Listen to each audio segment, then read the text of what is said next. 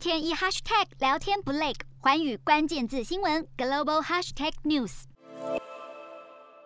欧盟法律是一套在欧盟成员国范围内运作的规则体系，和欧盟各成员国国内法律平行执行的独立法律系统。目前，在二十七个成员国当中，大约有五亿欧盟公民受到欧盟法律支配，也可以称为世界上适用最广泛的现代法律系统之一。欧盟法律也被归类为超国家法，在很多领域更高于国内法，特别是在经济与社会政策等单一市场涵盖的领域。这个时候，欧洲法院具有最高。高权威，欧洲法院也已经多次裁决，欧盟法优先于国内法。当欧盟法律跟成员国法律相抵触时，成员国法律不再适用。这一原则就是所谓的至高效力。例如，德国宪法本来禁止妇女在军队当中自愿服役，不过两千年欧洲法院决定放宽女性选择服务岗位的权益之后，裁定德国这项规定作废，德国宪法因而被迫做修改。女性可以自由选择到前线，更可以参与。军队的任务，而不是只负责后勤工作。而在波兰之前，少有成员国的法院透过其他手段向欧洲法院质疑欧盟法律的有效性。另外，与各成员国自身的法律系统相比，欧盟法律涵盖范围很广，条约跟欧盟规定的条款都具有平行的直接效力。也就是说，公民个人可以根据被赋予的权利进行起诉。其他的欧洲主要法律文件或指令也有直接效力，让欧盟法律顺利运作的关键角色。就是欧盟执委会。欧盟执委会是欧盟管辖下一个超国家机关，在欧盟政治系统当中，欧盟执委会主要承担行政任务，相当于一个国家系统里的政府。目前除了部分少数条约名列的情况之外，欧盟执委会是唯一在欧盟立法程序当中拥有立法权的行政机关，同时也是各会员国履行条约的督导机关。必要时，可以在欧盟法院对欧盟成员国提起诉讼。